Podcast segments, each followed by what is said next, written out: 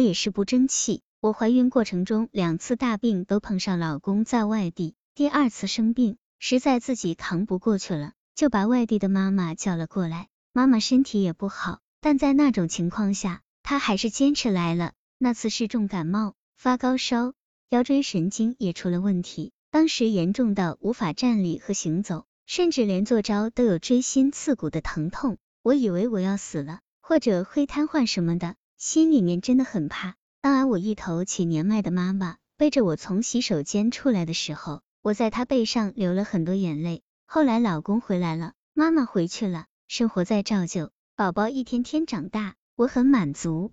唯一遗憾的是，老公似乎还不太了解自己的孩子，我不确定他能真正感觉到孩子的存在，因为当我告诉老公孩子在踢我或者摸我肚皮的时候，老公并没有我期待的那么兴奋。他只是很好奇，也努力想感受这些，但是似乎他还感受不到。老公工作繁忙，我能帮的就帮。我们的工作有部分是相通的，加上我也不笨，他的事情只要想交给我，我总能很快上手并做得不错。我能看出老公的感激之情，而我觉得能为他做点事情是那么的快乐，而这一切被我抹杀了。前段时间在一个妈祖庙算命，还说我有一个很大的缺点，就是心直口快，没有城府，愉快不愉快都很快表现在脸上，才几天就应验了。就是这个缺点，让刚刚举行完婚礼才一个多月的我们僵化到这样的程度。老公说，如果当初知道我对过去的事这么计较，就他没有说完，我知道他是想说，就不和我结婚了。听了这话。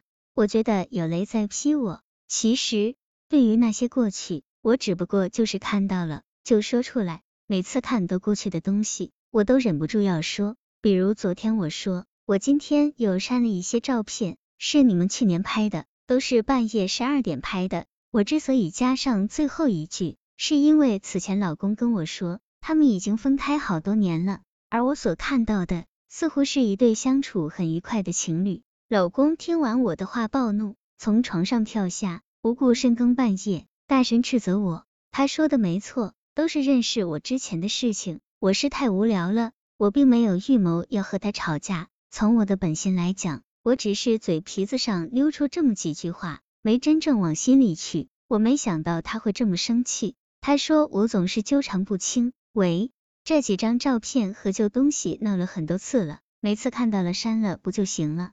何必非要说出来？最终就是争吵着结束。我实在很不明智，自己吃了那么多苦，放弃了很多，努力经营着我们的家，却因为一件小事得到了否定的评语，让自己深爱的人对自己说活着没有意思。那我的生命意义又在哪里呢？接下来，我想我还是会努力多为老公做些事情，算是另外一种道歉的方式吧。当我努力从悲伤中把自己揪出来。对老公说对不起是我不好的时候，脑子里面闪过这样一句话：爱真正需要的不是所谓的尊严。我问老公，你还愿意和我在一起吗？老公说，你问这话有什么意义吗？婚都结了，孩子都有了，本来就应该好好过日子。你看你这样，我很害怕老公和我分开，但我更害怕的是他凑合着和我在一起。回想这一切，就像梦。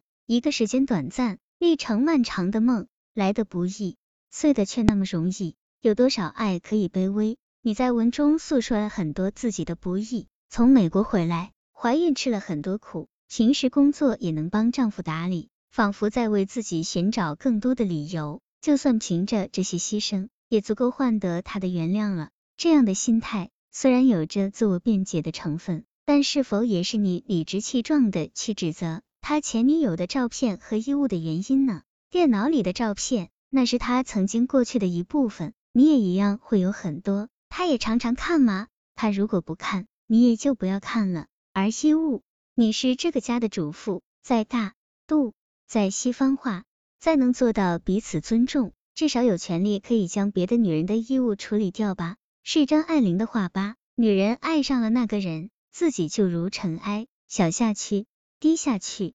匍匐下去，爱情能让女人卑微，让她心甘情愿，但这份卑微至少是要男人爱，男人懂，并被男人所尊重的。至于卑微到用自我折磨来挟持爱情，则会令人轻视。我想，你的歉意和后悔是真实和真诚的。如果他能做到同样的诚实和真实，应该消除芥蒂，和你重归于好。